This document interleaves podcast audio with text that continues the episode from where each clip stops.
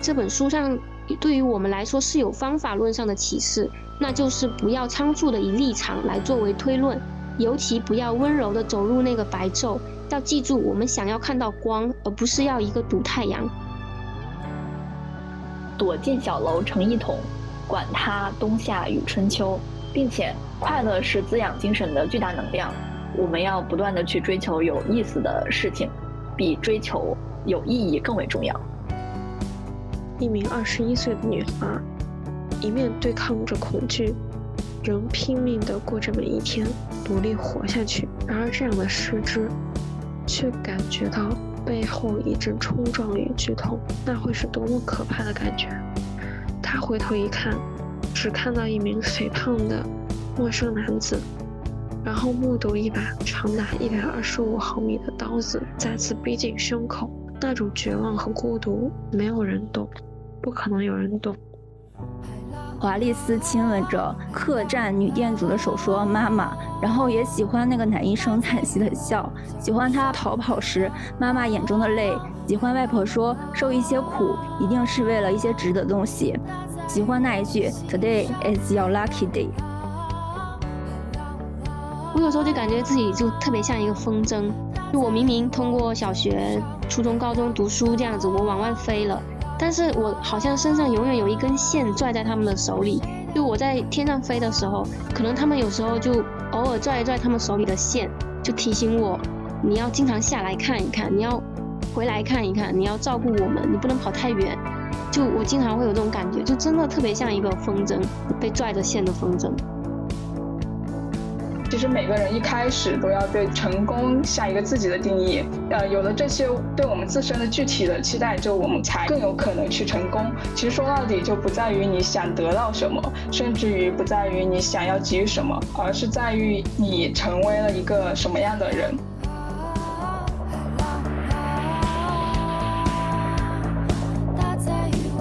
大家好，欢迎来到第二十四期的放学读书，我是本期的剪辑师时刻。本期将会有六位小伙伴进行分享。首先是第一位小伙伴鼻涕分享书籍，把自己作为方法。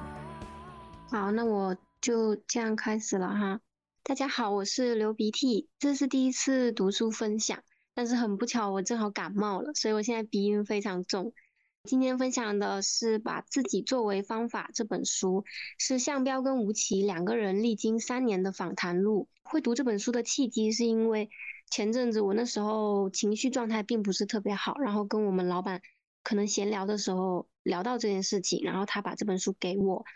我就当时觉得这本书可能是对我有帮助的，所以也给了我非常大的兴趣。我先大概简述一下书的内容，因为这本书是一本访谈实录，然后书里面分了三次的访谈，首次是在北京，是吴奇以向彪老师从温州的童年。青年，然后直到他保送北大的人生阶段，去展开的一些他的人生图景，然后讲到了童年的时候，向彪受到当地语言描述一些家乡事件的一些启蒙，然后直到他后续保送到北大的时候，他就自己独自在做深入那个浙江村的一个研究，然后他从那个时候就开始避免一些比较知识分子式的那种宏大叙述。他都是以微小的现象入手，然后就是用自己的洞察力去牵扯出一个群体，牵扯出一些发现，给予合理的描述，这也就体现出了他的实证主义。然后在第一部分也进行了一些吴奇所抛出来的一些针对年轻人精神困境的探讨，这是第一次访谈。然后第二次访谈是一八年八月在牛津的访谈。从第一次的访谈是个人人生轨迹的路线转换到了他在不同国家的生活和工作，就是以及向标后续在牛津大学所萌生的一些反叛精神去做了探讨。然后从这次的访谈里面可以展现出他跨国性营造出的一些自己自洽的小世界。然后访谈内容也会更加具体化跟问题化，然后也重点牵扯出了一些向标他以。乡绅作为一种视角去看待这个世界的方式。然后第三次访谈，也就是最终的一次访谈，是在一八年十二月回到了温州的访谈。这一部分是根据吴奇当时他稍微修改了一下访谈的一个基调，他补充谈论了一些部分向标老师的研究题目跟思考方向，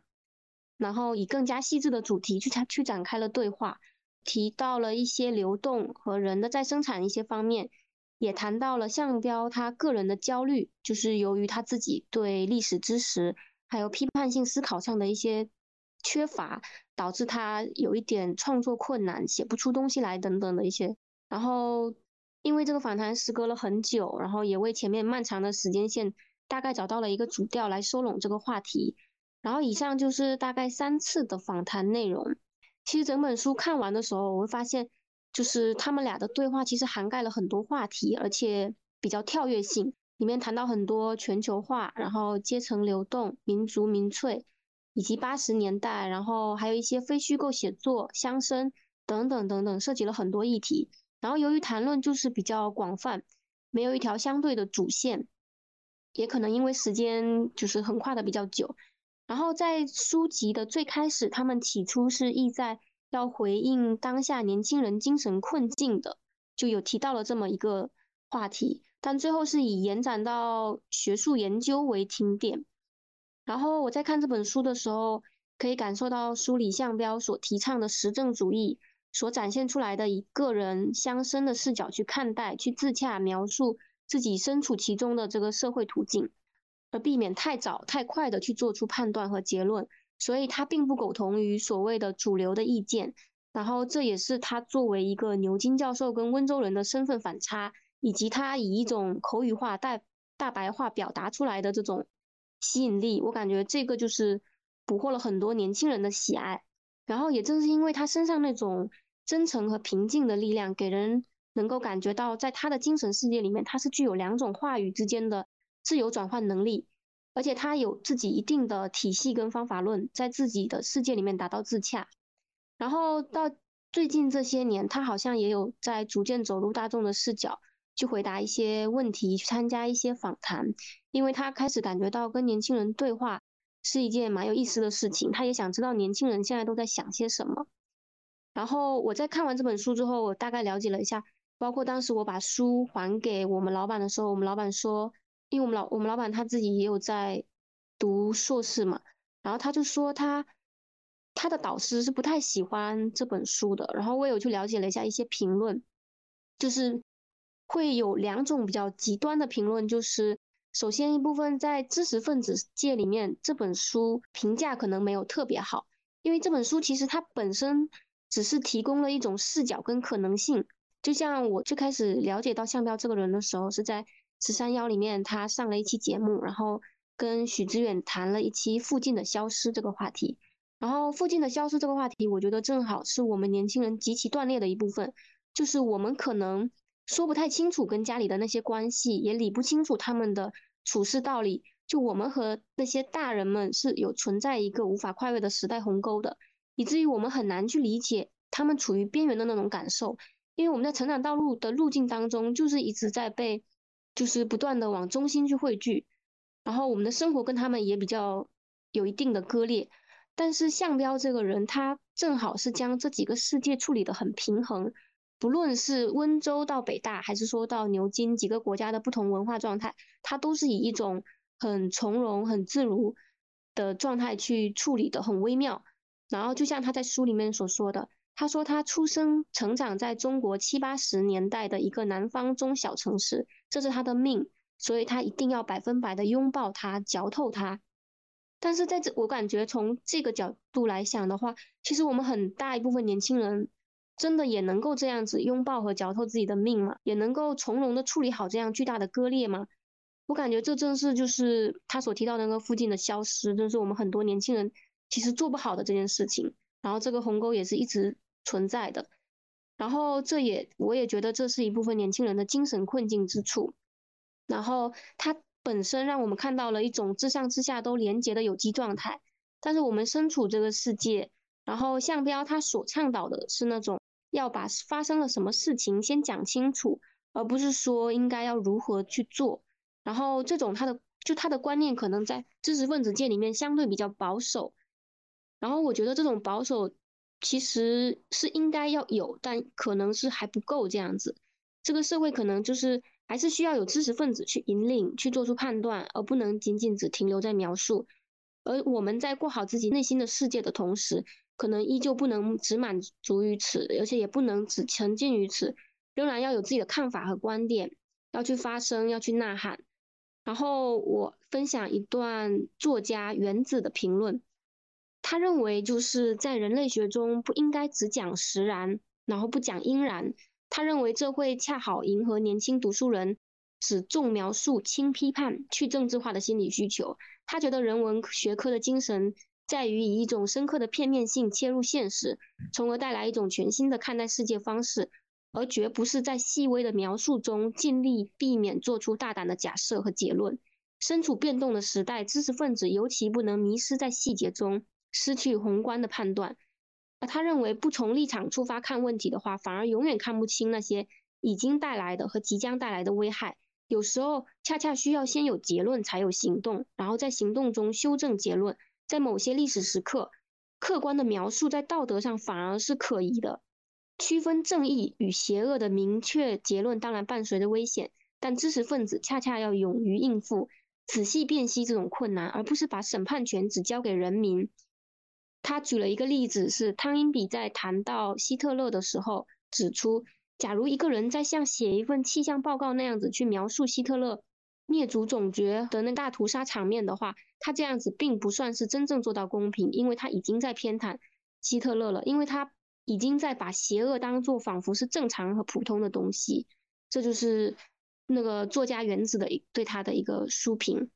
然后我个人感觉是，也许在知识分子界里面的项标它过于保守，但我认为项标这种微妙的平衡，这种自洽的小世界，正对于我们年轻人是可以给我们提供一种为生活重建秩序的一种方法和视角。他是喜欢谈论细节的，他认为细节里面才有共同的焦虑。他的目光所及之处是让不在主流视野里面的人成为一种主流。我觉得这是一种。很难得的温度，让我们懂得我们应该要先去看见更多的人，然后更重要的是形成共同体，团结性去发展出我们自己的空间和环境。然后最后我就以原子的一句话来作为结束。原子他认为这本书上对于我们来说是有方法论上的启示，那就是不要仓促的以立场来作为推论，尤其不要温柔的走入那个白昼。要记住，我们想要看到光，而不是要一个堵太阳。所以，希望在我们利用这样的方法论建立好自己世界的前提下，我们还能够有力量去拨开浓雾。以上就是我今天的分享，谢谢。哇，BT 分享的好棒呀！你你提到向彪不是写过一本《浙江村》是吗？哦，对，记得好像第呃第十四期呃福斌分享过叫《街角社会》。然后他好像当时讲的也是这种社会学的角度。对，其实他他在大学的时候，大家都在就是学习一些知识理论啊，然后包括一些比较宏大宏大叙事的一些东西的时候，然后那时候项标他是其实他他学的时候还没有那么进入系统性的学习，但是他首先先去做了这个调研，就是已经跟别人是相反的来嘛，别人可能是先学理论，然后再去做调研，但是他是先。走入到那个环境当中，然后再用自己的方式去说出来。哦，你中间还提到，就是他的那个呃教授牛津教授的身份和温州人的两个身份的反差。我对，我不太我不太理解，就是为什么有这个这个反差是？哦，就是其其实其实他我那时候看他那一期上十三幺的时候，为什么那么多人喜欢他？就是大家可能觉得牛津的一个教授，然后包括学人类学的一个学家，应该。大家就觉得知识分子说话肯定是那种特别晦涩难懂的，但他说的话就是特别大白话。包括他自己在书里面也说，他不希望去用那么学术的语言来描述一些事情。他觉得很多知识分子的探讨所说出来的话，只是为了给同行去看的，为了给同行去去评论的。然后他是希望说，不需要用那么晦涩难懂的语言，应该用很简单的话。他觉得你用大白话能够把一件事情给精准的说出来，这才是厉害的地方。然后我觉得他用那种大白话更多，也是以他一种乡绅的视角，就是更贴近底层人民吧。因为很多确实知识分子有一些语言啊，包括学术语言，可能让大家就是看了之后就会就已经很很难接受了或者怎么样。所以我觉得他是很很贴切基层的一个人。嗯，哦，你说这个，我我就想到我第一次听到项标还是听一个播客，就是忘记他是上哪哪一个播客了，他在里面讲那个俄乌战争，然后我就第一次，嗯，对我我当时也觉得，就是他把那个那个看起来就是离我很远的东西讲的，就是很清晰很明白。对，就是这是他他说话的方式，我就感觉可能这对于我们来讲会更容易去了解一些东西吧。好，还有小伙伴要和 BT 分享交流的吗？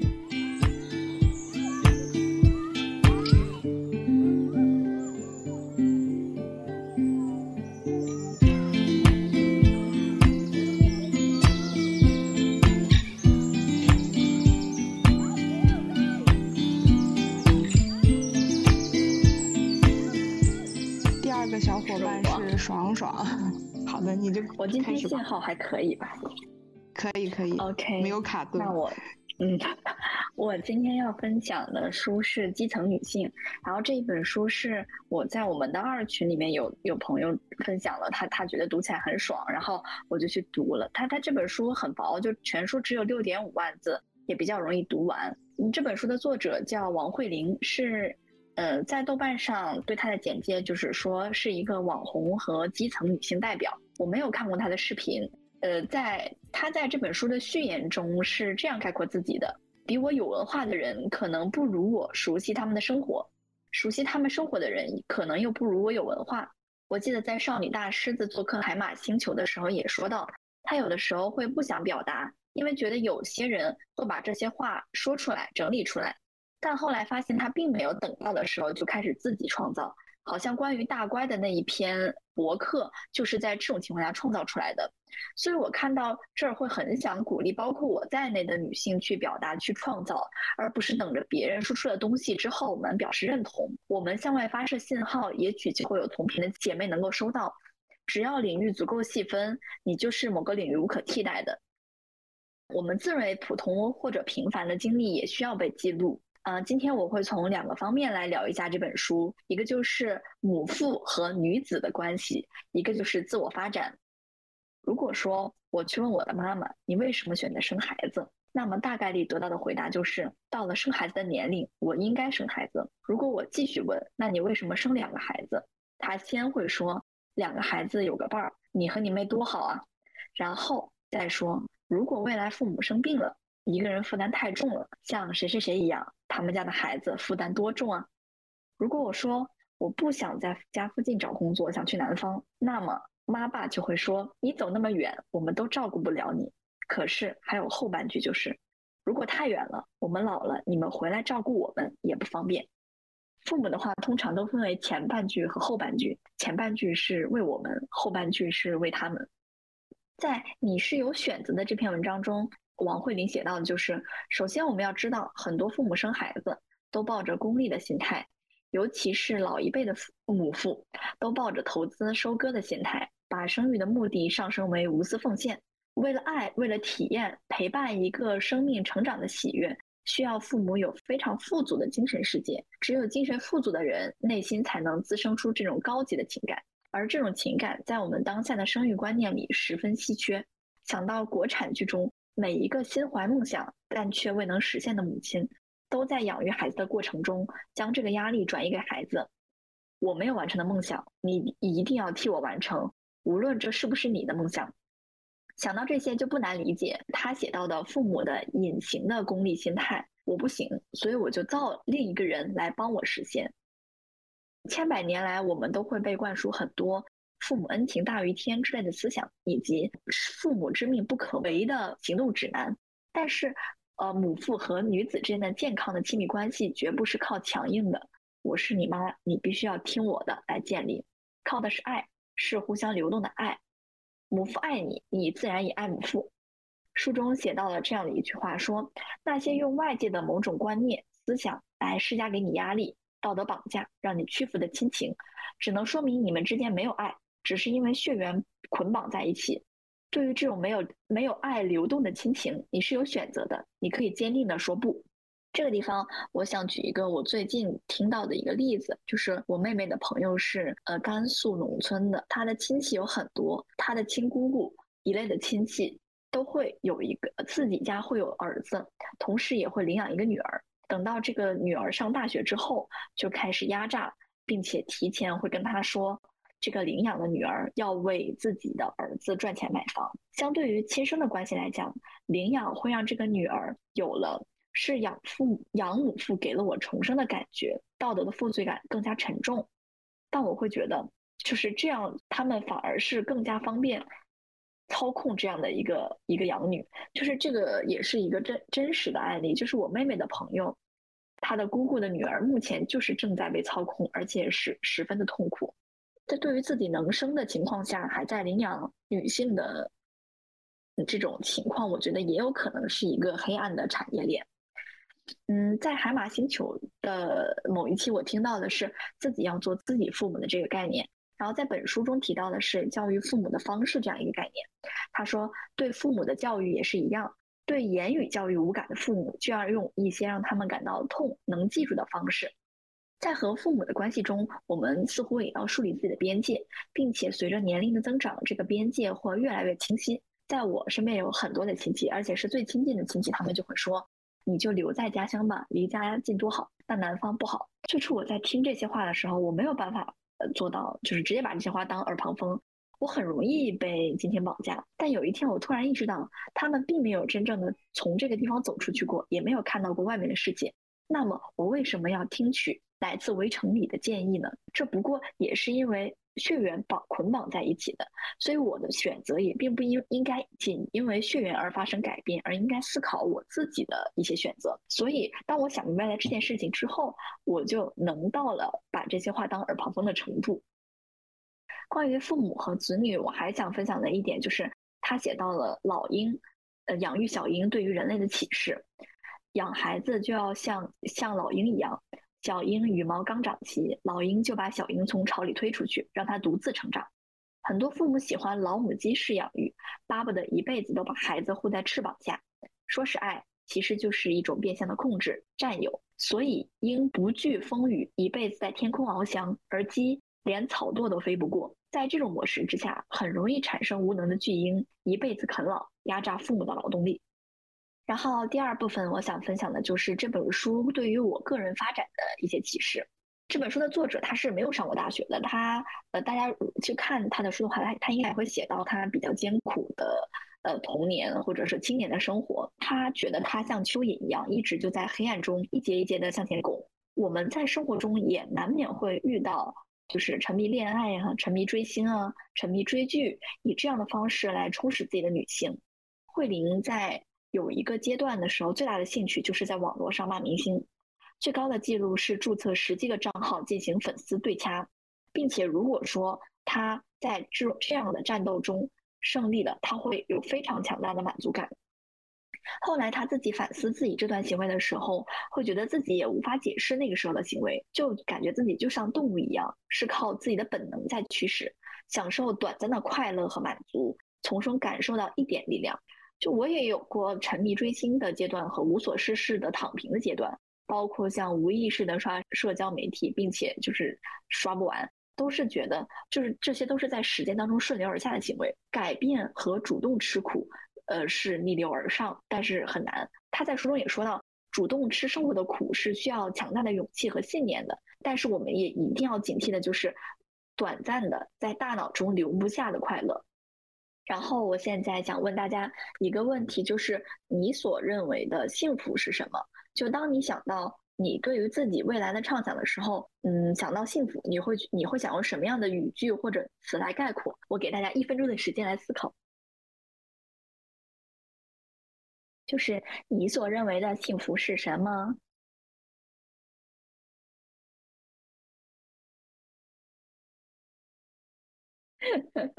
柚子的回答非常的朴实，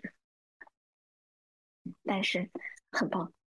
蛋糕想每天都有蛋糕吃，每天都要吃自己。好的，那我就先提问到这儿。然后呃，其实我我我也没有想我自己的答案，但是我来分享一下作者的答案。就是慧玲认为幸福就是呃身体的无病痛和内心的无困扰。当然，这是一个比较理想的状态啊。但是我们在面对这个问题的时候，就是可能大家大家的回答都很棒。就是有的人可能会，通常我们在问幸福是什么的时候，我们不会想到社会要告诉你在什么样的年龄结婚，什么样的年龄生孩子。嗯，就是我们可能会想到的就是关于，比如说柚子说的这种呃快乐的要死，就是不饿又饿不着又很快乐。嗯，但是有的人就会觉得我们所产所自己幻想的这些幸福是很遥远的，或者很理想的，生活生活这么难，我们是没办法实现的。哎，这个时候慧玲也说到了，说不要用没办法来掩盖自己的懦弱，记住你是有选择的，相信你可以改变，也是一种巨大的力量。嗯，然后最后我想用他在书中引用到的鲁迅的话来做结尾，就是躲进小楼成一统，管他冬夏与春秋，并且快乐是滋养精神的巨大能量。呃，我们要不断的去追求有意思的事情，比追求。有意义更为重要。然后我今天的 分享就如此仓促的结尾了，希望大家都能做到自己回复的这些答案哦。我还准备给你结个尾呢，夸夸夸给你鼓鼓掌。谢谢。哦，我想到你，你刚说第一点就是那个性别几种性嘛，其实那个不是，呃，大观理论和性别几种性是两篇两篇微博。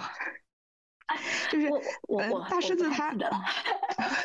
你说就是你来大狮子他，嗯，大狮子他就是针对那个性别几种性也写了一篇微博，那个我觉得，对他们，他他和那个谭李文他们两个就是针对这一篇呃那个性别几种性的这一篇微博来开始讨论的。哦，我以为是大观，因为感觉大观会比那个更火一点儿。我没有 看，没有具体看，我我到时候去补补课。嗯，到时候我直接给你们发群里。嗯，我还想说的是，就是你说的第一部分嘛，就是母父和女子嘛。然后我想到前两天那个 荞麦，荞麦在微博上也发了一个，他我我直接读了，他说一直以来宣传的都是父母恩情，辛辛苦苦把你养大，丝毫不提的是很多人是因为有了小孩才能体会到爱依恋，当然还有那种权利感。很多父母本身也不懂爱与依恋，在小孩身上做的最多的就是实施自己无法在成人社会里实施的权利感。嗯，对，我觉得这个和你说的那个也挺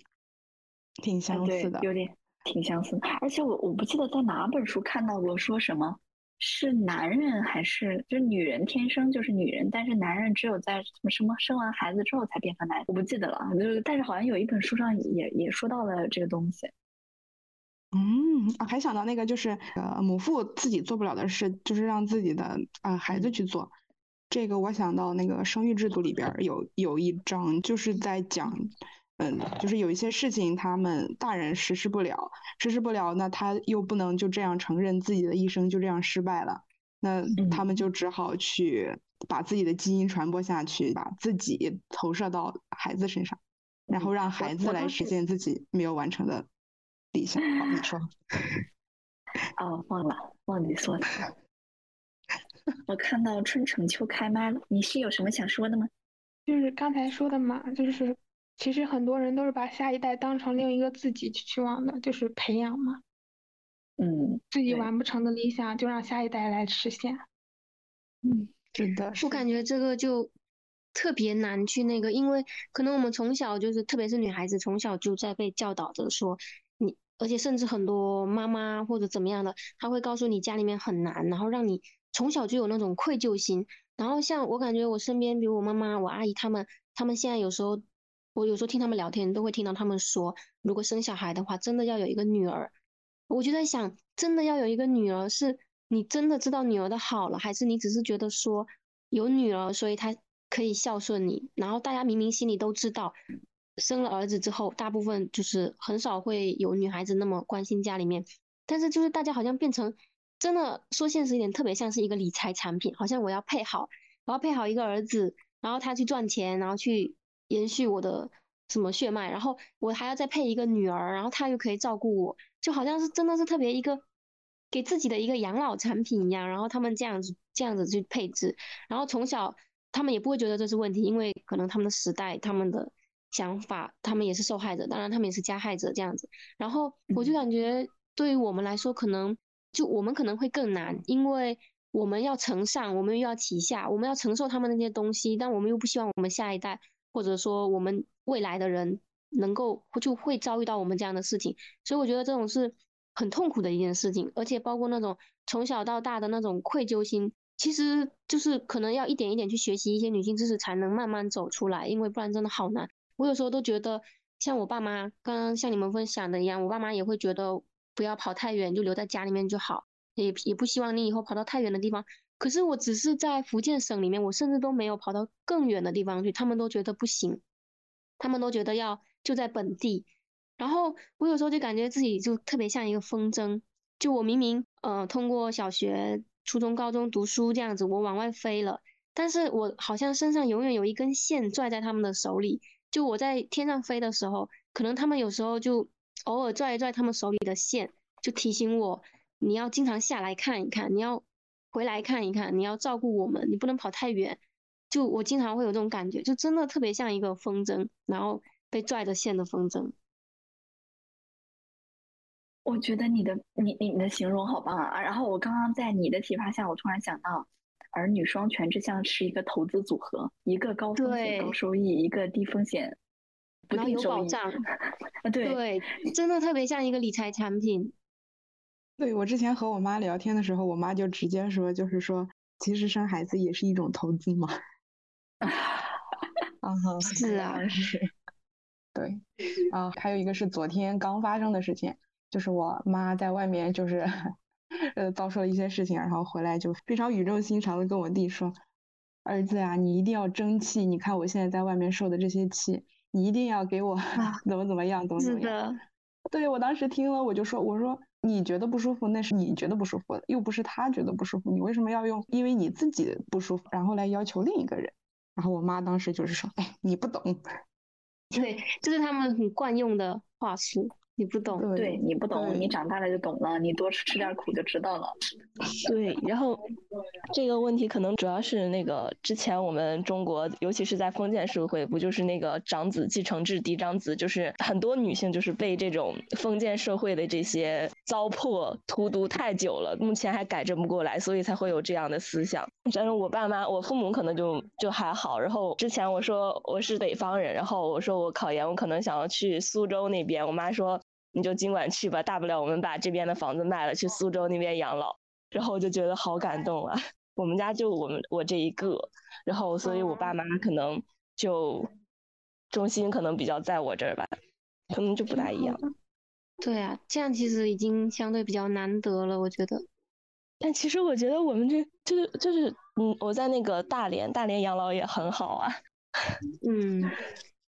但很多很多父母就是他们可能从出生在那个城市，他们就永远在那个城市，他们很少会愿意走出去。所以我有时候真的觉得好矛盾啊！就是我我能看得到他们那个时代对他们的迫害，因为那时那个时代的思想也是才造就他们现在这样的。然后所以他们是受害者。然后我有时候真的很同情那个年代的女性，但是他们又同时是加害者，我又很痛恨。然后这种就极其矛盾，让人觉得。有时候觉得，如果有人能拯救他们也很好，可是他们就可能因为他们没有意识觉醒，所以他们并不知道自己也在同时做着对我们很伤害的事情，所以我觉得这种很矛盾。然后我们要面对这两种状态，就觉得很割裂。是的，就是同情他们，嗯，就是就但是不要对他们抱有期待，就是主要是还是要改变自己，因为现在新一代在我们手上嘛。对，是这样的，就是我父母可能想的比较开明一点，但是周围的人可能就不会这么想。周围的人就跟我说：“啊，你跑那么远干嘛？你一个女孩子家的也照顾不到你呀。”我说：“我不，我然后我就在想，我不用你照顾啊，我我都我都成年那么久了，我也能自己照顾好自己啊。就算我照顾不好自己，我在那边起码还有一些朋友吧。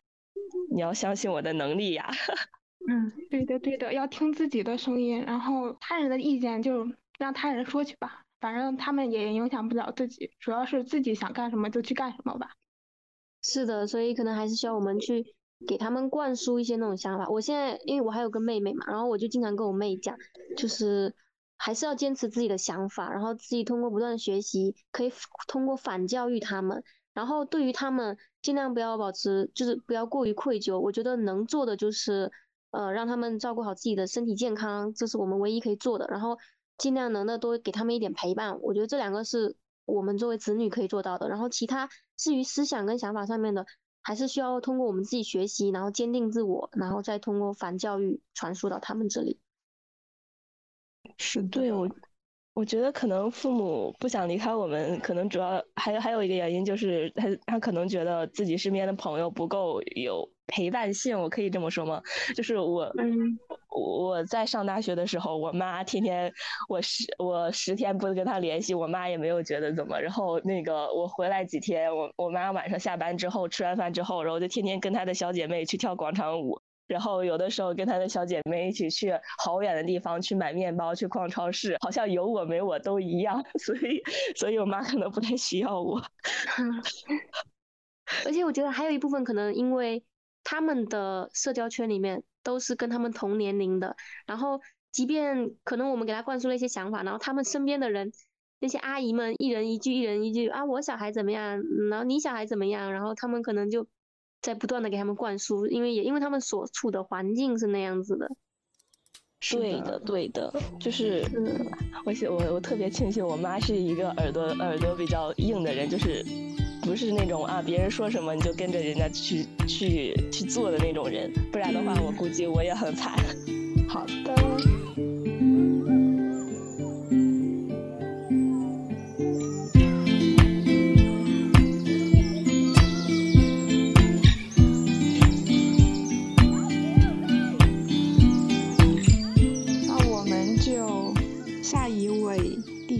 伙伴，Ferry。好的，就是我先说一下，就是我分享过程中如果掉线了，大家及时关注这个群，因为我不确定我今天这个分享会不会又把这个腾讯会议搞搞掉哈。然后我今天，嗯，下面开始我的分享，就是我今天分享的是一个电影，叫做《沙漠之花》。电影《沙漠之花》它是根据出生于索马里的黑人模特华丽斯·迪里的自传畅销书改编的，然后。有嗯，下面我分享的有一部分是来自于网络，就是我百度的；有一部分就是我在豆瓣上查了一下他的简介。嗯，华丽丝呢，她出生于呃索马里的沙漠，和母亲过着游牧民族的生活。在三岁的时候，华丽丝按照索马里的习俗就被施以女性割礼。十二岁时，父亲为了得到五头骆驼，要将华丽丝嫁给六十岁的老叟。就在出嫁前夜，华丽丝在母亲的默许下，在沙漠中徒步很久。投奔摩加迪沙的外祖母，也在外祖母那里获得了去给当时索马里驻英国大使夫人的姨妈做女佣的机会。到英国后不久，索马里爆发战争，旧政府被推翻，华丽斯趁乱再次出逃大使馆，而流落英国街头。华丽斯在街头邂逅了收留自己的玛丽莲，跟着又在打工的餐厅里遇到伯乐，最终被发掘成为世界名模，并投身于妇女解放事业。然后我想主要分享一下，就是这个割礼。这个电影里面讲的这个割礼，它的首要目的就是提供男性检验处女的方法。它可以通过检验新娘的外阴情形来判断她是否是处女。然后性交时，女人伤口被撕裂，然后愈合，然后再撕裂，就这样周而复始，苦不堪言。当丈夫外出放牧或务工时，这种割礼功能亦可用于他回来时检查妻子是否忠实。另外，因女子的敏感部位被割除以及性交造成的疼痛，事实上，被施割里的女子成了无性者，她没有性欲，一生永远都不会得到性快感。在此层面上，被施割里的女性与被阉割没有区别，尽管她可以行房，却因嗯肉身的残缺而不能得到任何快乐，反而尽是痛苦。这一点与原始宗教的禁欲戒律相关，认为女子两腿之间有肮脏的。致使男人堕落的东西，认为女子不应该对性有兴趣，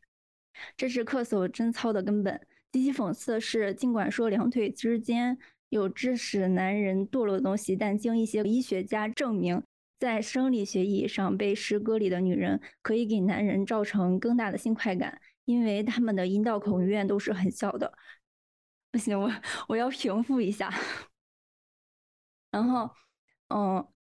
这有些像古代中国男子让女性裹脚的目的之一，正是令他们在行走时必须紧绷大腿根部的肌肉，于是保持了阴道的紧窄。一些原教旨主义者和社会学家批评西方对欧洲仍唱行歌礼传统的国家的干涉，认为这是一种后殖民行径，一种西方价值中心论的狂傲，一种对别国文化传统的凌驾。这些人真是吃得太饱，上纲上线，已成为他们如拉屎放屁一般的本能。与此同时，良心也被排泄掉了。其实很多事，只要直接从基本的人性出发，就能做出唯一正确的判断。然后看这个电影的时候，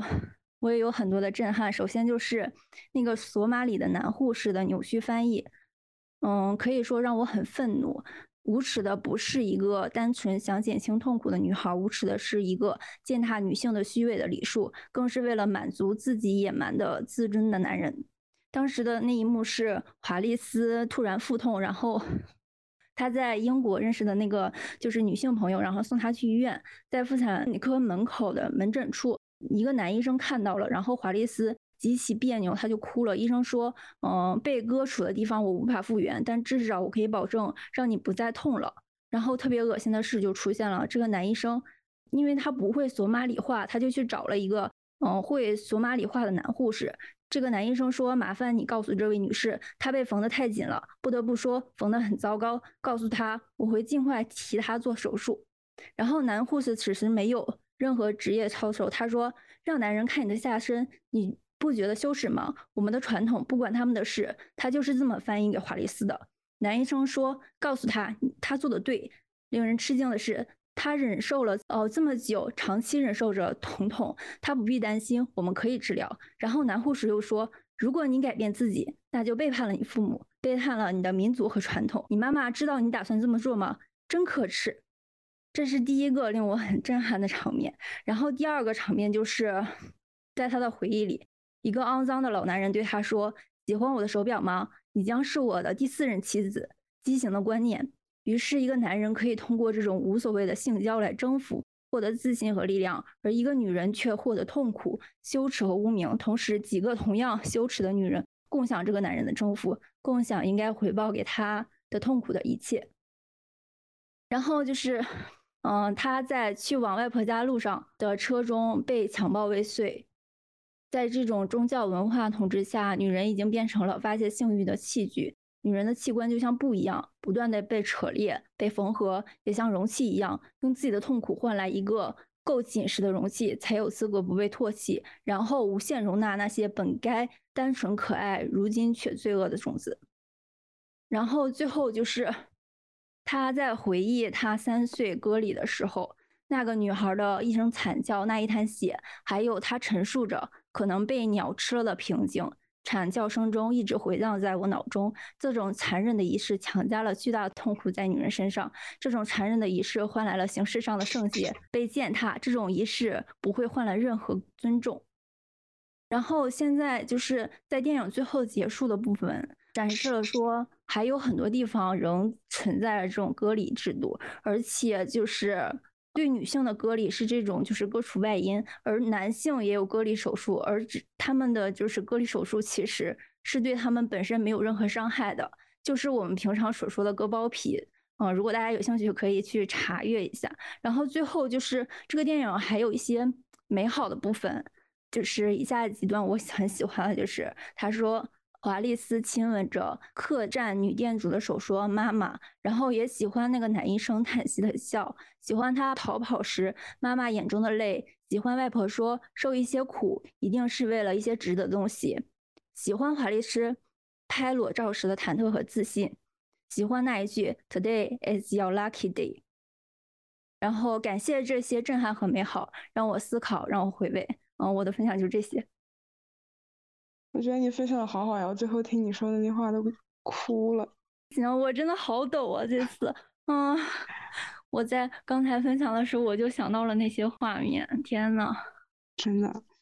我觉得你分享的好棒呀！就是我，我刚不是说我在就是你分享之前去 B 站看了一下嘛，然后我印象最深的是华丽丝看到了玛丽莲她的那个下体，然后知道并不是所有的妇女都要行割礼。对，这我也很震撼。然后我觉得这，但但是他也有很多美好。他就是虽然他看到了这个世界的不公，但是他没有用恶去对待，他还心存着那些就是美好的东西。就是他跟那个旅店的，就是那个店主，就是管他叫妈妈的时候，我真的太就是推荐大家去看。对，还有我看到就是玛丽莲看到那个华丽丝她的她的那个下体变成那个样子，然后当时她的反应也就是很难受嘛，很难过，就是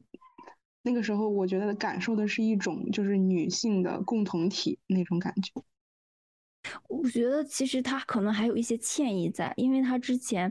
她英国的那个女性朋友，她她一开始就是见到那个玛丽莲。就是两两个人物，我有点分不清名字。就是看到那个被割礼的女性的时候，她之前见她的时候就是在卫生间，然后那个女生就是因为她被割礼了，她上厕所就会特别慢。然后那个英国的那个她女性就是一开始不知道她是被割礼的，就对她没有那么善意，就感觉有一种嗯看她有一种异样的眼光。但是后来就是他们在旅店，然后那个英国就是那个女性她发现她的下体是那样的时候，所以她她流露出了一种。对，我觉得还有一定的歉意在，但是那个场面真的印象非常的深刻，推荐大家去看。啊，我感觉我分享的不好，我好抖啊，我整好好呀，我觉得好好。还有小伙伴要和 Ferry 交流的吗？是的，我就是听 Ferry 最后声音抖着念出最后一段的时候，真的就是大家可以再去查一查，因为我做的。也没有特别多，我就是去查了一些，然后就看了一下那些歌里的，我还看了一些图片，真的难以置信。就是我以前真的没有看这个电影之前，其实我不知道有这一种就是制度，就是非洲的制度在。当我看过这个电影之后，我又去百度之后，我发现让我大为震惊，让我的世界观崩塌了一次的感觉。对，哦，你说到这个，我想起来，就是我之前看的一篇文章。好像是叫天山童姥，他一个视频吧，他就是说有一部分女性，很少的一部分女性，她叫石女，就是她是没有没有阴道的，但是他就提到了，嗯，他他讲那个故事里边有一个女性没有阴，她她也不能生孩子嘛，但是她她结婚，她的丈夫要求她要有阴道，然后她就去做那个手术，那个手术就是把本来有阴道的那那个地方，就是挖出一个。孔做出一个那样的手术，然后可以继续的让男性进行所谓的纳入式性交，但是这个过程中女性是完全没有快感的，而且，呃，他这个也不是生育行为，他只是仅仅的为了满足男性的那种性快感。对，然后就想到了这个。对，而且那个手术还会就是做完之后会会把那个那个纱布塞在就是手术的那个地方。但是，但是它过段时间那个肉还会长，长了之后就要重新再把它打开，就是这是一个非常，对，好浑身发凉的，不是不是石女的故事，是石头的石。爽爽好像是那个什么放学读书的百科百科小助手，对，是石头的石石女。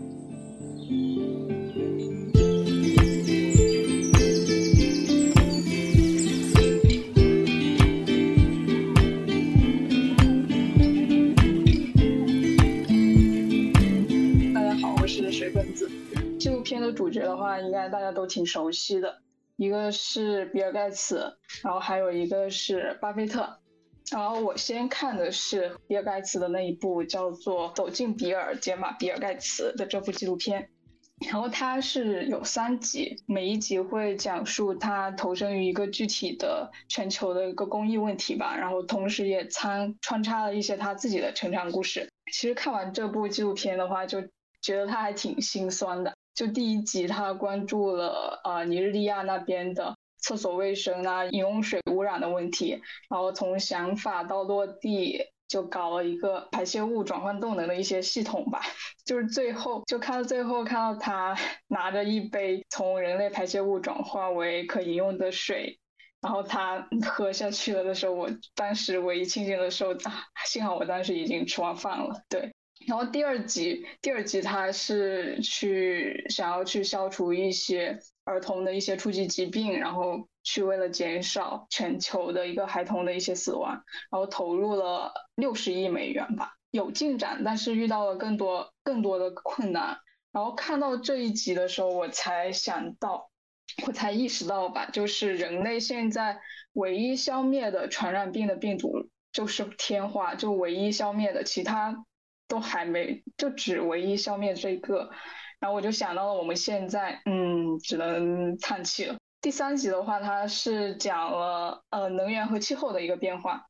然后搞了很久之后，最后因为国际相关的问题就不了了之了。然后导演就拍到最后，导演也问了他一个问题，就有没有觉得这些时刻，就有没有觉得一个时刻觉得这些太难了，不干了。就面对这个提问，他也只是说，呃，有时候会想过，就大但是大部分的时候，他还他还是会觉得就需要更努力一些。其实看到这里，我就只能就不得不感叹一下他们。这种天才啊，能力越大，就可能责任越大。就这种境界，可能是我这种普通人仰望就好吧。不过在他们这种天才呀，这种比较世界名人的身上，我们还是应该去能够学到一点东西的。就是他，比如说比尔盖茨，他非常专注的去阅读。我印象很深的是，他他有一个很大的袋子，然后他的助理会帮他整理他的书吧。就应该有十几本，对。然后他的阅读速度非常快，然后他去度假的时候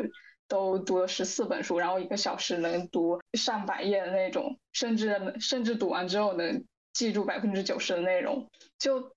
他这种阅读能力真的很强。不过我们也可以去，虽然说我们的那个整体的消化能力可能比不上他，但是我们也可以去。就是学一下，去阅读，去丰富我们的一些视野之类的。对，然后看的时候呢，也学到了，看到两个挺有意思的词的，就是一个是他的一个思考周，还有一个是叫做 CPU time。就影片中，他提着一袋子书去他的一个小别墅，就独自度过一周，就那一周就他会称称它为是思考周。对，然后他在那里疯狂的去阅读啊，去吸收。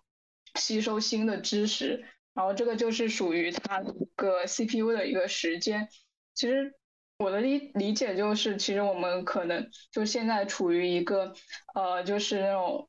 碎片化的信息啊这么多，然后处于这现在社交媒体，我们确实需要去给一些自己一些绝对安静的一些时间，就是切断，暂时切断一下跟互联网的一个联系吧，然后。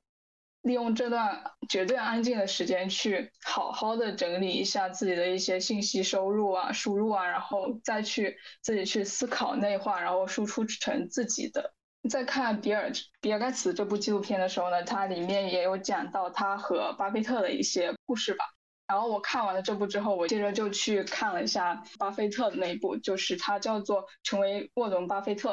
他这部的话，巴菲特他的一个开头还挺有意思的，他是在。呃，一个课堂上，然后他给同学提出了一个问题，就是他说，呃，想象一下结束之后，你们可以选一辆车，然后选好之后的话，明天就会送到你的家，你的家。但是我想说的是，这是你一生能获得的唯一的一辆车，然后你现在知道了，它是你唯一的这一辈子唯一的车，然后你也非常喜欢它，那你会怎么做？然后你肯定会非常小心的去爱护它。啊，然后他现在想说的是呢，就是你一生中不会只有一辆车，但是你只有一个身体和大脑。他们现在就是感觉非常好，但是他们是要跟你一辈子的。其实写到这里的话，我又想到大家最近群里都说的那个大乖理论之类的，啊，我没我没有太细去看，不知道有没有相关。它其实就是我我理解的本质的话，就是要。好好爱自己的身体，珍惜现在自己的健康之类的吧。就趁趁现在还年轻，就不要去消耗自己的身体和大脑，然后多去思考。其实我们现在二十几岁，可能还感受不到年龄给我们带来的身体上，或是或者是思维上的一些变化。可能就是正是正好是这个时候，我们还是处于一个成长期。还有时间能够让我们去成长，我的身体和大脑也正处于一个新的新的环境阶段，就不用去担心以后他可能因为年龄会带来一些什么退化之类的，就可能就是你抓住现在的时间去锻炼他们，去培养他们，而不是说仗着自己年轻啊就去随意的去伤害他们，然后什么熬夜啊之类的，就沉浸于那些短视频之类的。因为他们就跟巴菲特说的，他他是要跟你一一辈子的，你只有你一生中只有一个身体和大脑。对，说到这里的话，我想到了自己收藏夹里躺了很久的书，叫做呃《The Defining Decade 》，我没有去看，就是他他大概可能讲他讲的就是二十到三十岁这十年。非常重要，然后同时也是同一个作者，他也有一个呃 L E N T D 的演讲，具体名字我忘记了，到时候分享到群里。对，其实，在巴菲特的身上的话，我我们也看到了他和比尔盖茨同样的特质，就是专注和阅读，就专注的去阅读。他里面也有说到他他喜欢安静啊，然后可以在楼上自己一个人连续阅读。五个小时之类的，对。然后其实专注，我觉得这正好就是我们现在大部分年轻人所缺失的，就是现在的一些呃社交软件啊、游戏啊，都在侵蚀我们的生活啊、时间、我们的大脑，就还挺那个啥的，对。然后阅读，我们要去去那种互联网上一问一答的去或者获取信息的话，还挺。就不容易去构建你的一个支持的一个体系的一个构建吧，还是需要去呃通过系统性的去从书里面获得一手资料，然后属于自己的一些知识体系的一些构建。对，其实看书就是对我们专注力的一个考验嘛。然后生活在网络时代的我们，其实获取信息最依赖的两种方式就是搜索引擎和社交媒体。其实我们就通过这种一问一答的方式去获获取信息的话，其实时间久了之后，我们就会去，就很容易失去对独立思考的那个耐性吧。对。然后最近想到了，想到最近发生的一些事，然后比。与其就长时间陷入一些互联网的一些情绪漩涡，就还不如去多关心一下自己现实的生活，少听播客，多看书。对，嗯，对于巴菲特这本呃不是这本书，这部啊纪录片，最后还想说一下他的妻子苏西。对他妻子，他非常热衷于一个公益事业，就他曾经想要去，就有一种意思，就是想让他把钱。稍微捐出来一点，投身于公益吧。但是那个时候，他巴菲特他拒绝了，因为他他相信那个时间和复利的那个作用嘛。对。然后苏西呢，也因因此他离开了巴菲特，然后专注于自己的事业。后来苏西他因为癌症去世了。这个消息对于巴菲特来说打击还挺大的。后面我觉得他把钱捐给了比尔盖茨的那个基金、公益基金和他儿子女儿的一些公基金会，我觉得很很大程度上是受到了他妻子苏西的影响。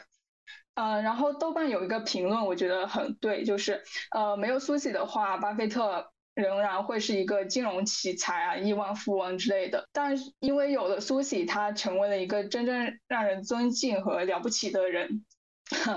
呃，最后的话，我想用一下就是呃比尔盖茨那部那部纪录片最后的他母亲的一个演讲作为结尾吧。他母亲对他也是对他影响非常大。就是他那个演讲有说，就是其实每个人一开始都要对成功下一个自己的定义，呃，有了这些对我们自身的具体的期待，就我们才更有可能去成功。其实说到底，就不在于你想得到什么，甚至于不在于你想要给予什么，而是在于你成为了一个什么样的人。然后我的分享就是这些了。最后再说一个题外话。就是这个月前几周，我是分享了行为福格模型，呃，里面有说到自己实践的时候，那一次实践早睡早起，呃，又又失败了，对。然后我现在想说的是，最近三周我早睡早起成功，实践非常有成效。然后我现在已经坚持早起三周了，然后整体的入睡时间也提前了。我觉得对于我今年来说是一个。可能不也不止今年，对于我近几年来说都是一个非常大的进步。哇，这份子好棒！我其实还没有准备结束，没还没有准备完。哦，你之前不是说比尔盖茨和巴菲特都特别喜欢阅读吗？对他们真的超超牛，他们的阅读真的超牛，而且是非常专注的那种。对，嗯，你说。嗯，我想到之前莫布谷有说嘛，他就说人与人之间最大的区别不是是否受过教育，而是是否喜欢阅读。我觉得非常有道理。我也可能就是今年可能就参加参加这个读书会开始才开始认真的去看书吧，就有规律的去看书。以前啊，谁想去看书啊？是的。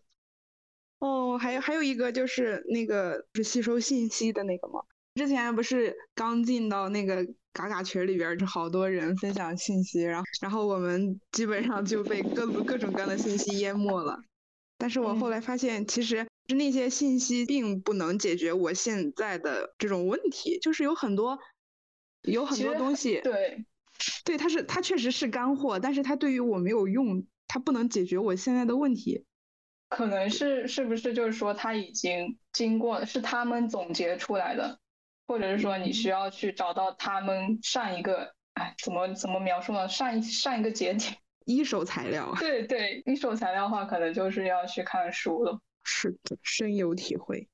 想分享的一个点是，文学小说揭露问题，然后理论知识解决问题。我最近看《源泉》和《绝教》，然后都是揭露那个。社会问题的，然后但是他不能给你提供方法，然后就是你你能认识到这个现象的存在，但是方法还是你要需要你自己去探索。嗯，我感觉就是，其实就是你先知道那，你先知道有这么些东西之后，然后你在生活中可能某些事情，当你遇到的时候，你会突然联系到你的。知识，当这个连接产生的时候，你可能就会印象更深刻。加上以及是你自己主动去选选择学习的时候，因为可能在听的时候是属于被动输入，但是如果当你自己选择去读，像他们说的读一手资料的时候，可能印象也会更不一样。然后等于我感觉有点像是一个你的百宝袋一样，你学了好多东西放在里面。然后当你去外面行走的时候，可能哪一天你碰到什么事情，看到什么东西，然后就会跟你百宝袋里面的某样东西产生反应，产生连接，然后你就会对这件事情有完全不一样的看法，所以算是一种累积吧。这个百宝袋的说法也好好棒呀！你好会形容呀，真的好多 是的，是的，是的，是的，很形象。好，还有小伙伴要和水分子交流的吗？没有的话，那我们就下一个春成秋分享。我真的很棒。嗯，好的。这本书是就是讲的心理学的知识，然后是书是很短的，只有四个章节，大概四个小时就能读完。如果痛恨自我的话，想要认识自我的话，就一定要去看。就是看完这本书之后，就是你会发现，就是生活中的很多细微的举动，就你可能不知道为什么会做出这些举动，但是。自然而然的就那样子行动了。这本书就告诉你原因，还有去改进的方法。我直接把我从书中学到的知识直接输出了。就是第一点，不管你自己喜不喜欢你自己，事实上还是希望别人能喜欢你自己的。因为无论是社会的压力，还是个人的话，因为个人是离不开社会的。你无论是家庭还是社会关系，都是在无形中给你压力的。你必须向上，或者是。迎合各种期待。第二点，靠别人是靠不住的，就是还是要靠自己。如果缺乏安全感的话，呃，从别人那里是不能获取的。真正的安全感只能从你自己身上获得。获得安全感，首先你要自信，自信就是要相信自己的重要性。无论是别人的处境，或者是别人的遭遇，对你的看法、观点什么的，不要害怕别人离开你，而是相信别人离不开你。绝对安全是不存在的，只有你自己最安全，因为只有你自己离不开你自己，只有你自己会坚定的守卫你的存在。第三，愤怒就是在表达需要。如果你假设一个人可能拒绝你，你就不会提要求，就不敢向他提要求；但是如果你假设一个人会满足你，你就敢向他提要求。如果他人对你愤怒，不一定是你做错的事情，也有可能就是。他正好需要一个对象让他来发火，而你被他挑选为了一个弱者，因为他如果他敢对你发火的话，其实是在潜意识上是不认为你比他弱的，是你是好欺负的，所以他可以对你就是拿捏，这是他人的愤怒，对他对付他人的愤怒的方法就是就是为沉默是最高的蔑视，他人的愤怒愤怒归愤怒。你要认识到他人的愤怒不是针对你的，只是他需要一个愤怒的对象，而正好是你而已，根本就不 care 他。但是越越亲近的人的愤怒越伤人嘛，那种陌生人的愤怒你可以直接离开他，然后亲近的人的话，他的愤怒的话，你要看清他究竟在需要什么，认清他的需要，就是慢慢来，然后情感隔离，无论他在都在说什么，你可以隔离了他，不要去管他，你说什么就是什么，反正就这样了。个人的愤怒的话是出于匮乏与无能，呃，有个词叫无能狂怒嘛。为什么愤怒呢？因为你对别人抱有期待，但是这个期待没有没有达到你的期望，比如别人没有主动搭话，或者没有回你消息啊，或者跟你说话没有专心致志啊，就是这种会可能产生失望和愤怒。是为什么愤怒呢？就是有可能是童年经历被忽视，自己给不了自己所需要的能量。所以就希望别人给你，但是他们给你的能量又不是你想要的。面对这个个人自己的愤怒的方法呢，就是需要看清你自己在愤怒什么，为什么你要愤怒，为自己的愤怒负起责任，告诉你自己，你自己已经长大了，你已经是一个成人了，你已经有足够的力量会有足够的能力去争取你想要的东西，不需要别人给予了。你可以直接的告诉他你想要什么。不要让别人猜，不要对别人抱有极高的期望。你把期望告诉他，如果他能正好能做到这个期望，那就是最好的。如果他不能，就踹开他，就踹开他，就是找个，就他不行，就找一个能行的人来给你期望。最好是你自己，你自己就能满足你自己的期望。还有第二个方法就是，如果你想要。嗯，如果你已经看清了你自己的需要，你想得到这个需要的话，首先你自己要付出，付出和收获是双向的嘛。如果你希望他多陪陪你的话，你自己首先要多陪陪他，因为如果你你希望对方多陪陪自己的人，其实是很少会陪对方的。还有第三个方法，第三个方法就是选择合适的情景延迟满足，就是忍耐，跳过生气的阶段。然后在合适的时候、合适的地点进行沟通，会获得延延时满足。第四点就是尬聊，人是社会动物嘛，然后是需其实是需要说话去获得快乐和满足感的，但是不知道说什么或者说什么好，怕冷场，就很容易陷入尴尬嘛。这本书上说它的原因，尬聊的原因是，就是我们假设别人对我们抱有期待。而我们有可能满足不了他的期待，是一种讨好的表现。你在心里认为他比我重要，所以我要在乎他，我要用我呃我的感受去迁就他。尬聊的真正潜意识原因是你对别人是冷漠的，不是真正的感兴趣。你不喜欢被别人打扰，然后就把别人投射为和你一样。然后解决尬聊的方法就是可以选择聊自己、聊他人或者沉默。就是想聊就聊，不想聊就算。第五点，自卑与自恋。自卑不等于绝望，自卑其实是一种能力，就是你只有做出成绩了，然后看见成绩了，你知道自己能达到那种境界，所以你要求自己去达成那种境界，但是你达不到，所以你自卑。自卑其实是一种向上争取的表现，但是向上争取跨的层次太高了，一时间做不到，所以责备自己，就更讨厌了。啊，对。自卑是因为体验到了优秀带来的满足感，而想在更多方面优秀，所以才自卑。如果你看见一个人很自卑的话，其实上他是很自恋的。自卑和自恋是如影随形的，因为他就是他世界的中心。自卑的时候，他会对自己全面否定；自恋的时候，他就会对自己全面肯定。但是他就是接受不了别人对他的否定，他会渴望别人说他好，但是他自己不承认他自己好。应对自自恋与被自卑的方法就是承认自己的有限，我就是个凡人，我能做到更好，但是我做不到完美。无论怎样的我都是我自己，我爱我自己，所以我自己的缺点是可以有，但是我会改进它。第六点，最好的陪伴是我们相互陪伴。相互陪伴，不是一个人牺牲自己的时间去陪另一个人，而是我们一起享受我们在一起的每一个时间。我们都喜欢和对方在一起，我们在对方能学习到某种东西。你就是另一个我，不是另一个人的存在，而是另一个我的存在。第七点，一元思维与多元思维。在一元思维里，事物的标准只有一个，我的标准就是世间通行的标准，只分对与错，不分，没有复杂，没有灰色，只有白与黑。只事情只有往白的方向发展才是对的，往黑的方向发展就是错误。多元思维的话，就是跳出黑与白的本身，发现灰色和更多色彩。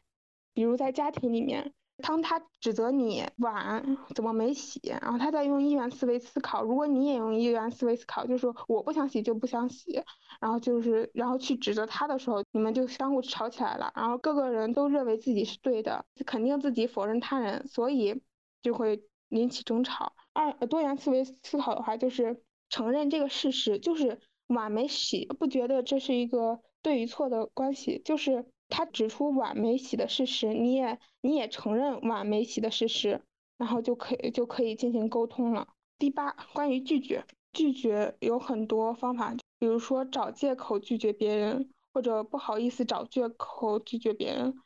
对我学到的最关键的一个点，就是如果你不好意思找借口，或者找不到借口去拒绝他人的时候。你就去要求别人来为你做事情，比如他他要求你帮他一个忙，如果你想拒绝，但找不着理由，你就要求他先帮你一个忙，然后你才能帮助他的忙，然后这样的话他就觉得他帮不了你的忙，然后自然而然的就拒绝他了。第九点，爱一个人之所以在意很多人的看法，因为他缺爱，没有一段很深入持久的关系，他缺乏安全感。而且他自己也给不了自己相应的爱，如果他没有一个深度的关系的话，他就会想要很多浅层次的关系来补偿自己，但也不能非常需要一个人，因为会对他产生依赖，会越来越不满，因为他达不到你想要的层次，所以还是需要爱自己。我感觉自己语无伦次的，好棒的，好厉害。那刚开始是有一点紧张，但是后来就会好一点了。爽爽说：“别紧张，要相信自己。对，你要像你今天分享的书名一样，就是告诉自己我真的很棒。”对我，我读完这本书之后再看一眼题目，发现这个题目真的提的很好。然后我真的很棒，就是真的就是默念一下就会给自己力量。对，会给自己自己给自己力量嘛，给自己很大的力量。对，然后你在讲，就是其中一点我比较有感触的是，愤怒是其实是在表达需要。对，还有那个愤怒就是强者对弱者愤怒，然后我就想到了女性是不允许愤怒的，呃，就是现在这个社会评价嘛，就是女生生气就是泼妇，然后你女生你要贤良什么淑德，这样就是会，就是剥夺你一部分愤怒的权利吧。然后你你说到愤怒是强者对弱者愤怒，然后我就会把他们两个联想到女性是因为在社会上看女性是弱者，所以女性她是不会被允许表达愤怒的。对，就是刚才说的那个女性愤怒的点，其实还有一个说法是，女性就是她的愤怒是被忽视的，因为男性是强者，所以他能忽视她的愤怒，他不接受她的愤怒，就是就算女性在愤怒。男性也是忽略掉他，看不见他的愤怒的。嗯，是的，对。然后我还想到，就是春愁秋今天分享的这个，我真的很棒，和和今天爽爽发了两遍的大乖理论真的很像。好的，还有人还有小伙伴要和春成秋交流的吗？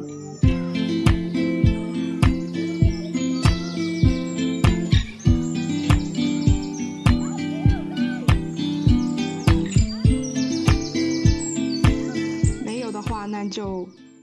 第六个耳朵，耳朵分享的是铜川跟踪狂杀人事件。好的，我跟大家分享了一下，然后之前因为我没有来，这也是第一次分享，就简单的写了一下，然后简单的说一说。我这次要分享的是铜川跟踪狂杀人事件。首先说这本书吧。我第一次听这本书是我朋友在读，然后他读的时候就分享了这个。我一开始以为它是一本就像东野圭吾的小说那样的书，就看太多了就不想看。然后第二次是在微信读书上面神作里面发现他的。就这里也可以跟大家说一下，如果不知道读什么的话，可以去借鉴一下微信读书上面神作里面，它里面都是基本上就是很不错的书。这本书是一本纪实文学，它是记载了1999年10月26日日本女大学生朱野诗织在崎玉县统川站遭人持刀刺死的一个凶案，相当于一个就是你第一眼的第一句一听就是一个女学生被刺死的一个这么记录案。它这本书最大的亮点是我们跟随一个记者的视角去追踪一个案件。以第一视角去叙述，可以给人一种身临其境的感觉。我在读的时候，我就会有很大的、强烈的感觉，认为我自己就是清水节。然后我总结了两点可以跟大家分享。第一点就是我们如何做能够去完整、客观的，就是尽量完整、客观的还原一件事情的原貌，帮我们理清这个事情的脉络。这里就是以这个作者挖掘案件的顺序举例。作者知道这件事情发生之后，他记者的第一反应就是首先要收集信息，他当场就上网打电话，各种的去收集信息，然后才是前往现场去寻找目击者或者受害人亲友。然后再去访查，已经到呃四处去走访、四处去搜寻的这个阶段叫访查，最后是跟踪跟进去分析案件。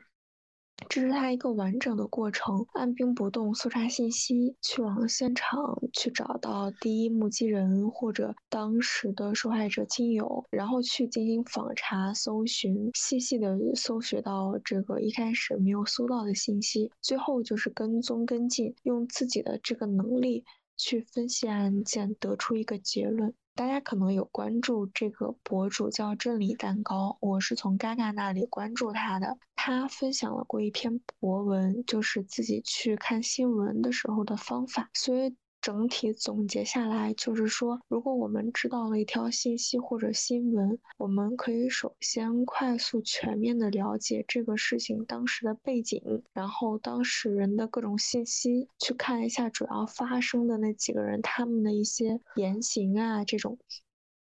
再去分析这个事件当中发生的各个群体或者各个人之间有没有言行和利益冲突的地方，如果没有的话，就可以去看那个人他从这件事里面推导出来的结果。真理姐姐她其实得出来的结论是说，分析一个新闻其实是没有真相的，每个人分析的都表达了他的价值观，但是。由于这个书描写的是一个凶案嘛，它其实是一个案件，它是有很明确的真相、很明确的结果的。所以这里清水节去带入自己，然后分析这件事情，想想就是说，如果我是这个凶手，或者怎，或者如果我是这个行凶人，我会去做什么样的事情，会有什么样的结果。当他去带入这个当事人的时候，他是得到了一些信息的。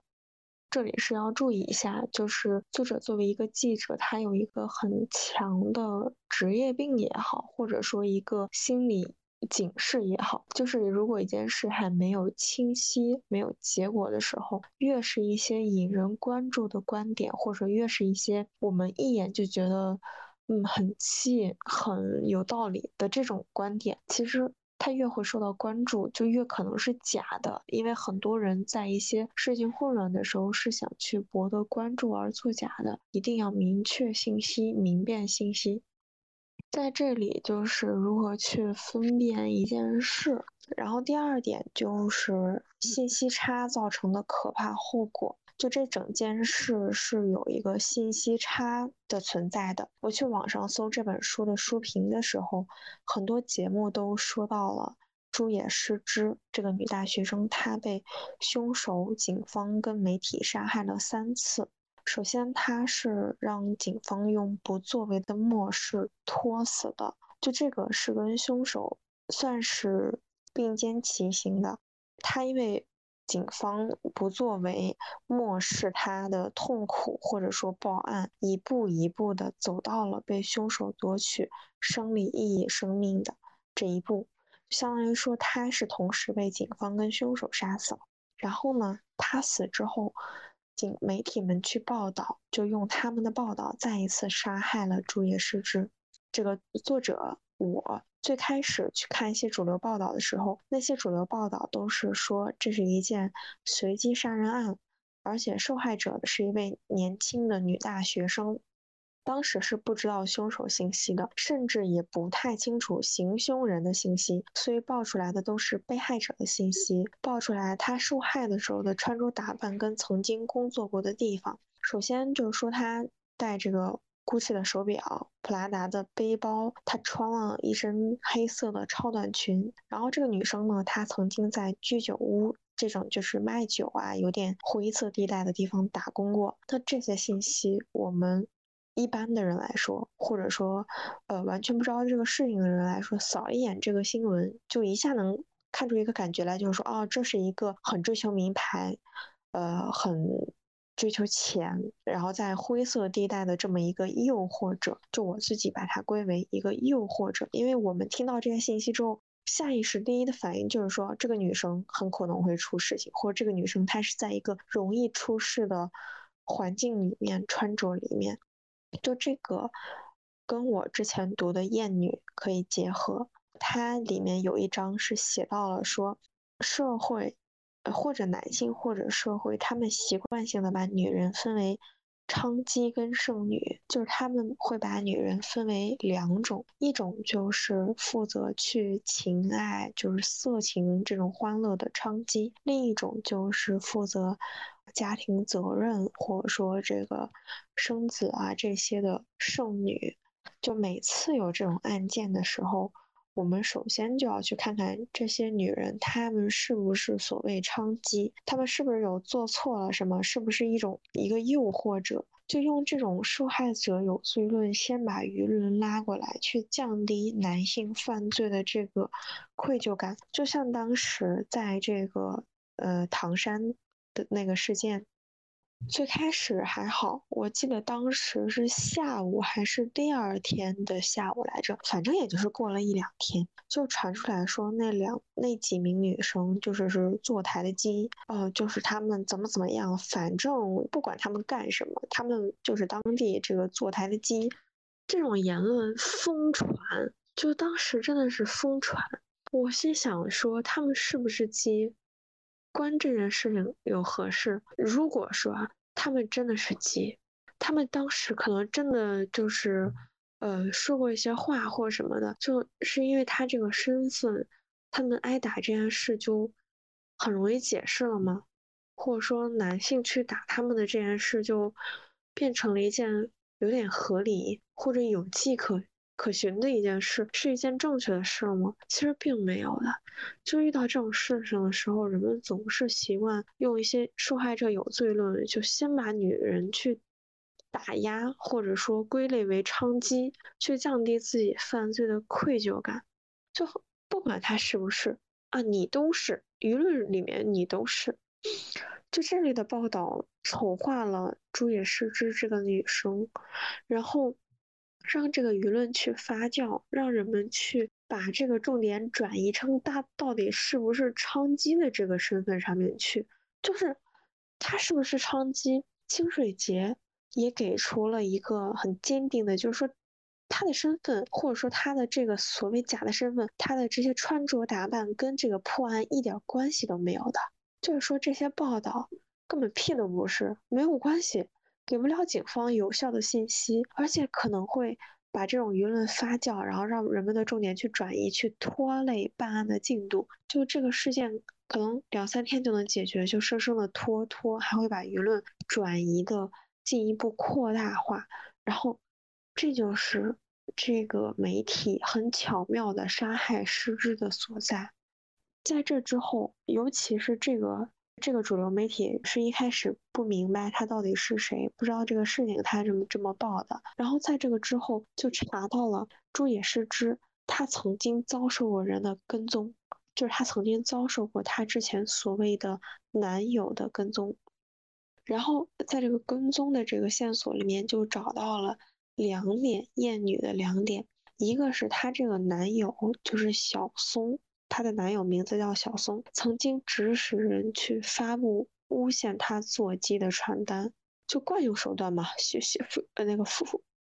荡妇羞辱，就是用这个东西去诬陷他。然后在女生受不了去报警的时候，警方就是去漠视她的痛苦，就是说跟她说：“你不是收了礼物了吗？你收了礼物才说分手，那男生怎么会不生气？嗯，你现在大学不是在考试吗？你考完试再说，对吧？这些事情都影响你，这些事情都以后再说。”就是这些话让师之经受了很大的一个压力。就是说，这些都是因为大家的厌女情绪在压迫住野诗织跟他的家人，在精神羞辱他，在漠视他的痛苦。这一切的一切的来源，其实都是厌女情绪。我们就能够通过这一步步清楚的看到，厌女情绪极大的影响了相关人员对于本案的判断。就是厌女情绪导致他们先入为主，对朱野诗织这个人，或者说对这个事情有了一个片面的认知。那这个片面的认知跟清水节这位作者后来认认真真一步一步去了解这件事，他们之间就是有一个信息差的，就导致其实这个案件，如果能看到看过书的人就会知道，是清水节一步步透露给警方线索，然后也是他提前破解了这个案件。这种信息差造成了官方情况下他们破案的一个缓慢，他们就是有点只手遮天的一个行为。我就在这里，就深深的感受到了女性她本身作为弱势群体的这件事。就是我看到这儿，我就觉得我不可否认，女性本身就是一个弱势群体，因为人们会下意识的因为厌女情节而漠视她。而不听他的劝解，或者听他的一些解释，那这个是我无能为力去改变的一个事情。就一个根深蒂固的社会风气，让真相就被拖累，差点被掩埋。而且这不仅是个案，这个事件是一九九九年发生的事情，现在二零二二年了，它仍然在发生。这个是我读本书的时候就最感觉毛骨悚然跟无力的一个原因，在这里就不太跟大家剧透了。后面警方有一些非常非常恶心的操作，就是讲这个的话其实会比较多，就真的很建议大家去看一下警方因为厌女情节到底对朱野诗织造成了什么样的伤害。我整篇案件读完之后，我没有感觉到。除了作者，我没有感觉到一个让人值得开心的地方，让人值得就是说，我是一个被保护的人，我是一个遭受痛苦的时候可以去解决、疏解我这种痛苦的人，就没有一个地方是这样的。直到作者开始发现这个案件的不对，开始。认认真真的去搜查，直到把这个案件破解了。然后，后续让人高兴的地方，就是因为作者他正正向的报道嘛，破解了这个案件，然后他推动了日本跟踪骚扰行为规范法这个法律的出台。他甚至现在还写了这本书，让我们所有人都知道了这个事情的发生。就是在我现在在跟大家分享之前，前几天我看这个微博，好像清水节又又分享，就是又出了一本书，好像是女童的跟踪案。就是我前 我前段时间因为太忙了，没有认真去看，他好像又出了另一本关注女性的书。这些东西都是让我非常高兴的。就是我们不仅要考虑现在，我们考虑我们现在正在做什么，在做这个读书会，在一步步影响大家传播这个女权思想，在不断的关注自身，让我们自身呃成长。我们还要考虑未来，考虑规避，考虑教育，我们如何和利用自己的方式，像作者这样写书也好，然后像一些博主类似嘎嘎，呃，哦，对对对。足利女童失踪案件，她新出的书是《足利女童失踪案件》，大家可以去搜一下。就是他出这本书，他就有在考虑未来的事情，考虑如何规避这些事情的发生，然后考虑如何教育人们该怎么样去关注女性。就这个是一个可持续性的行为，这种可持续性的行为就让我觉得未来还是有希望的。我们不求我们可以一步登天，一步就能做好，但我们是有在一步步的去改善现在的情况的，就非常好了。我在整篇书读书的时候，因为它是一个记事文嘛，所以我其实没有做太多的笔记，我只是把自己沉浸下去，去关注这个事件，去关注它一步步是怎么变好的。我只做了唯一的书评也好，或者说是我觉得我最后受到震撼的话，我这里分享给大家，就是以下是它的原文。那天。世之一如往常把自行车停在这里，正要上锁。当时他正在想些什么。刚开始采访这起命案的时候，我认为一般人所能想象到的不幸，至多只有自行车被偷。但是不对，世之明白危险正在逼近他。一名二十一岁的女孩，一面对抗着恐惧，仍拼命地过着每一天。努力活下去。然而，这样的失之，却感觉到背后一阵冲撞与剧痛，那会是多么可怕的感觉！他回头一看，只看到一名肥胖的陌生男子，然后目睹一把长达一百二十五毫米的刀子再次逼近胸口。那种绝望和孤独，没有人懂，不可能有人懂。那这里最后跟大家解释一下，一开始作者去知道这件案件的时候，他只是因为一名女学生在锁自行车的时候被刺。那这个时候他能想什么？他无非就是想着说我把自行车锁上，不会被偷掉就好，或者说，嗯，我办完事情，这辆车子回来在这里就可以。但其实他破完整个案件之后，跟踪完整个案件的时候，他明白。朱野失之在那里锁车子的时候，其实想的并不是这些东西，并不是什么我的车子没有被偷就好了，我回来还可以看见它就好了。他是时时刻刻在警惕自己被杀，自己有没有死亡，或者是被刺死，或者是被杀害的这种痛苦、这恐惧，就他心里是时时刻刻在掂量这个事情的，在提醒自己这个事情的。我觉得设身处地想一下，或者就现在闭眼大脑里去想一下这个事儿，我觉得都是一种没有办法承受的痛苦，没有办法承受的恐惧，而他就一步步、一步步等来了这种结局，这个当时给我的心里是非常大的冲突。就我的分享大概就是这么多，其实，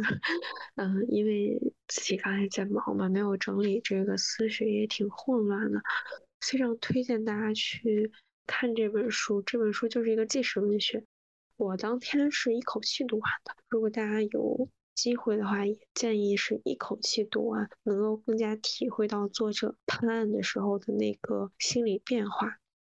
然后也非常推荐大家去读清水节新的书，书名叫《足利女孩女童失踪事件》。嗯，我的分享大概就是这么多。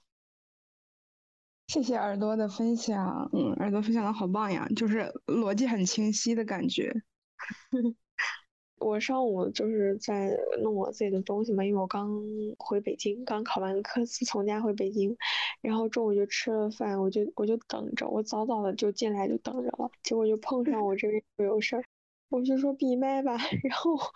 我都忘了大家在分享了，一扭头我就看见时刻在喊我说完了完了完了，我这次也不上饭。没有，我想说的是，就是我第一次了解到这本书是在那个听海马星球反家暴的那那一期，它里边提到了这本书，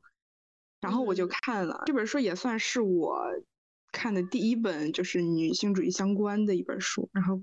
看完之后，也真的是，就是对媒体呃媒体的那种角色，就是有了一个思考。我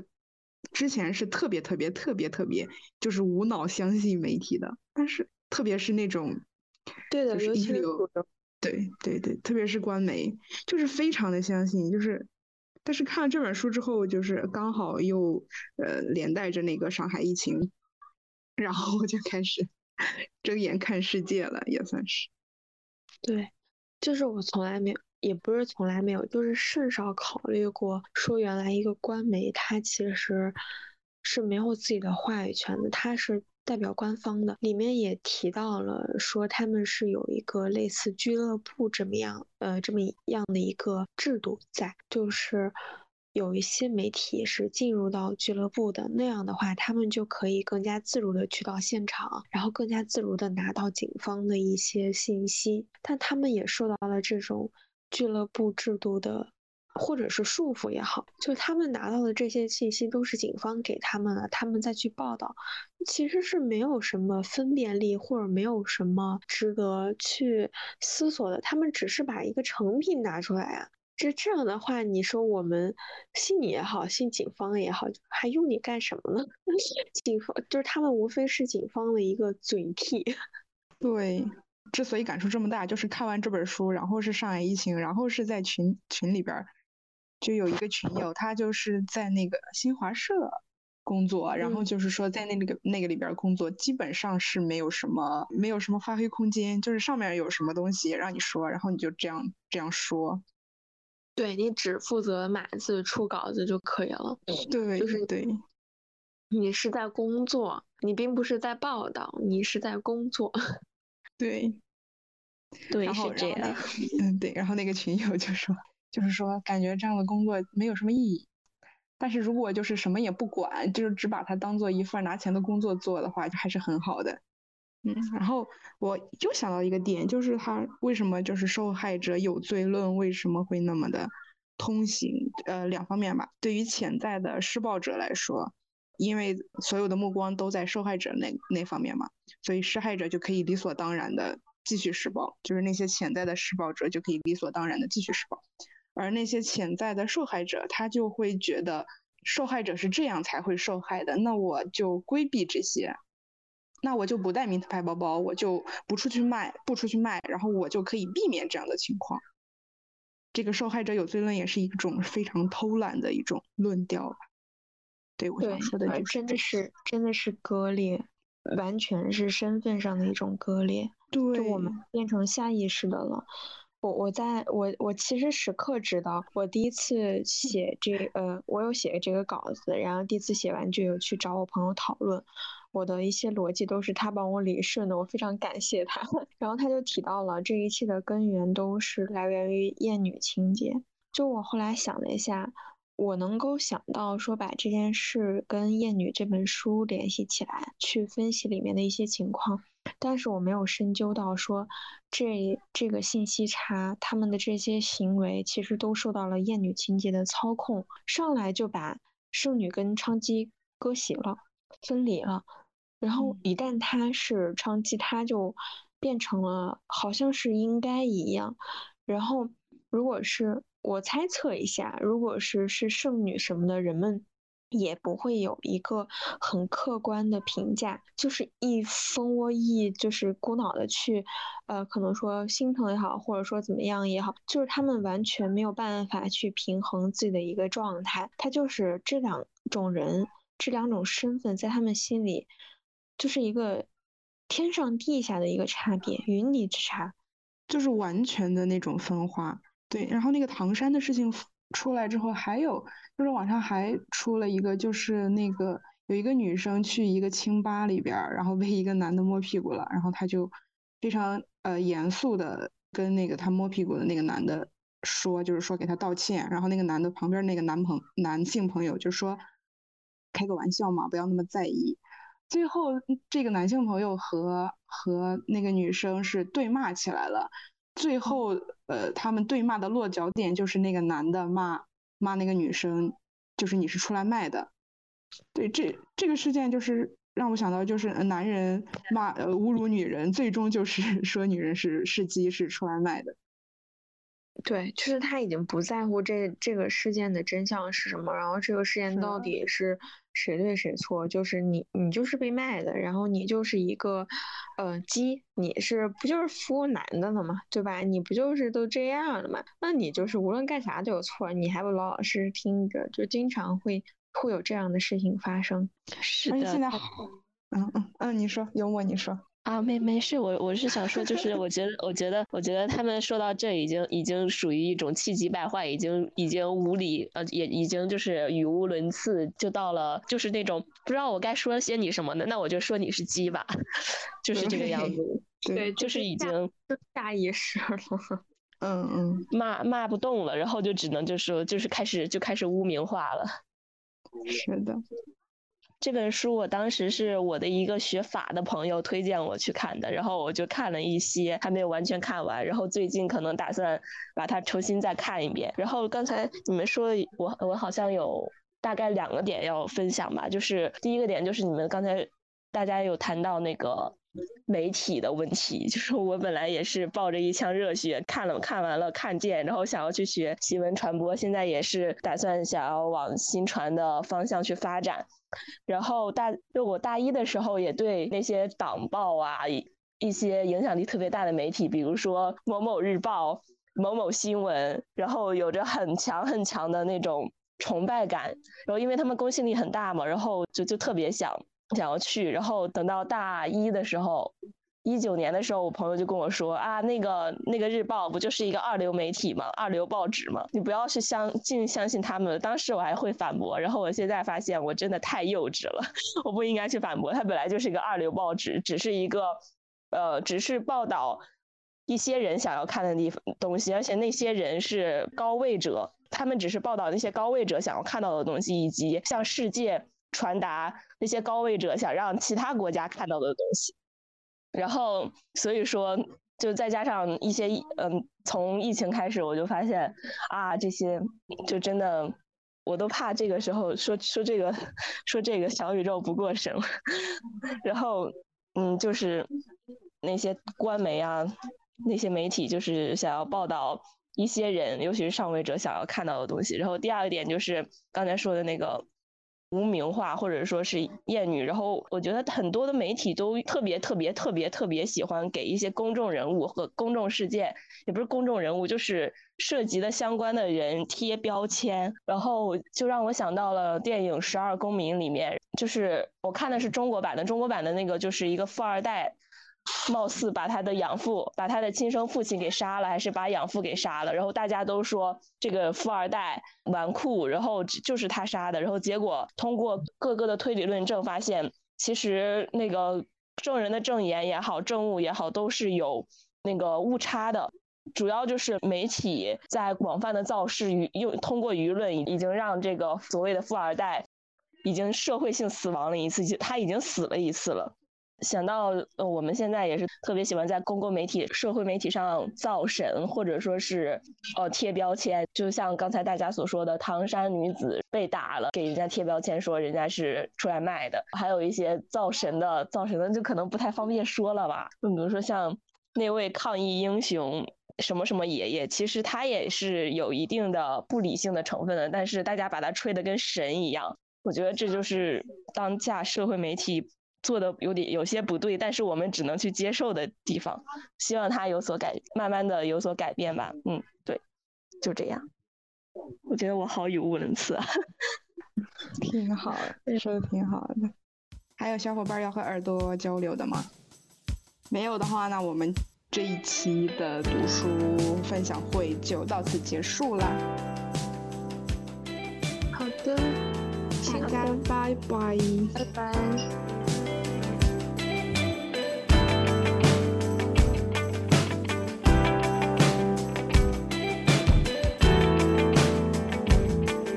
你可以在网易云音乐、爱发电、小宇宙、荔枝、Spotify 听乐收听我们的播客，也可以关注公众号“放学读书”，回复“放学读书”即可联系小助手拉你进群。欢迎更多想要表达的小伙伴加入我们，我们一起参与分享，一起去创造。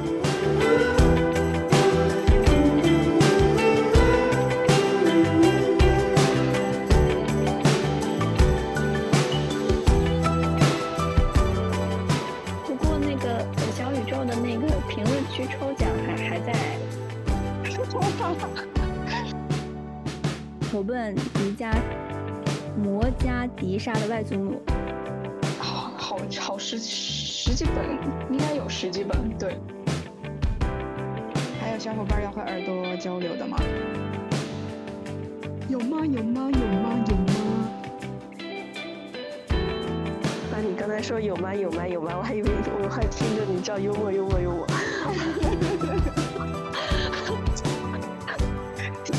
心里一紧。